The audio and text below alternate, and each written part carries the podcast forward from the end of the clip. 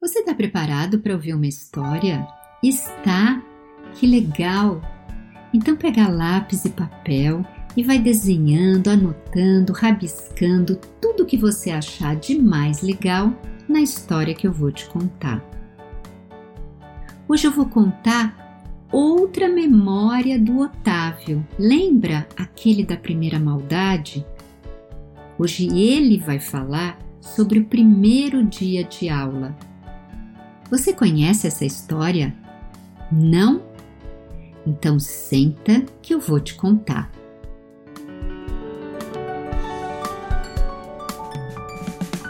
Lembrando que quem conta a história é o Otávio, tá bom? Eu estava decidido a não ir para a escola. Sabia que o dia estava se aproximando e que eu tinha que começar a me preparar. Então fiz exercícios físicos para ficar mais forte. Mas a minha arma secreta era um helicóptero de brinquedo que eu tinha recebido de presente de aniversário. À primeira vista, ele parecia um inocente helicóptero verde prateado mas era só desparafusar a hélice que aparecia um pino de ferro. Eu ia fincar aquele pino de ferro em quem me forçasse a ficar dentro da escola. Já tinham tentado antes. Como sinal de protesto, eu fiquei dias sem falar com ninguém. O meu silêncio era claro eu estava na escola forçado. Até que um dia, no recreio, uma mulher me mandou parar de rodar a lancheira como se ela fosse um laço de cowboy. Era a primeira coisa que eu fazia em dias que eu tinha ficado quieto. Então eu me aproximei dessa mulher e continuei rodando, rodando e dei várias lancheiradas na perna dela. A mulher era diretora da escola. Fui convidado a me retirar imediatamente. Agora vem o caso mais sério. Os meus pais haviam decidido que eu ficaria nessa outra escola por bem ou por mal. Quando chegou o dia, resolvi disfarçar. Fingi que ia. Dei tchauzinho, entrei no carro, passava a mão no helicóptero que levava comigo junto da lancheira. Meu plano era pegá-los de surpresa na entrada da escola e fugir.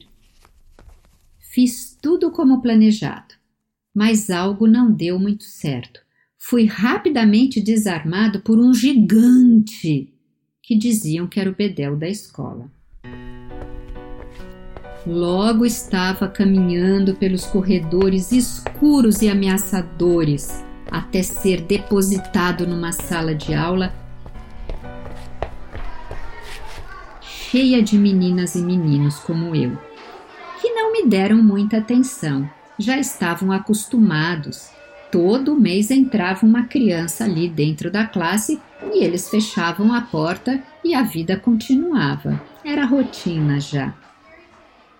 Então, todo mundo foi mandado para o pátio da escola, porque ia ter aula de educação física. Aula de educação física? Eu nem sabia amarrar cadarço de tênis. Na verdade, eu nem sabia amarrar cadarço de sapato nenhum. Na verdade, eu nem sabia ver horas no relógio. Então, todos foram para a aula de educação física e eu fiquei fingindo que estava amarrando o cadarço do tênis.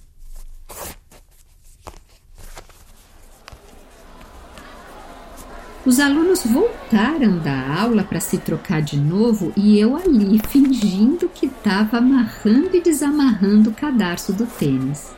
Eu acho que eles me acharam um pouco louco. No segundo dia foi menos ruim que o primeiro. Os alunos ficavam passando o dedo na forma das letras desenhadas nas cartolinas, repetindo o som de cada letra,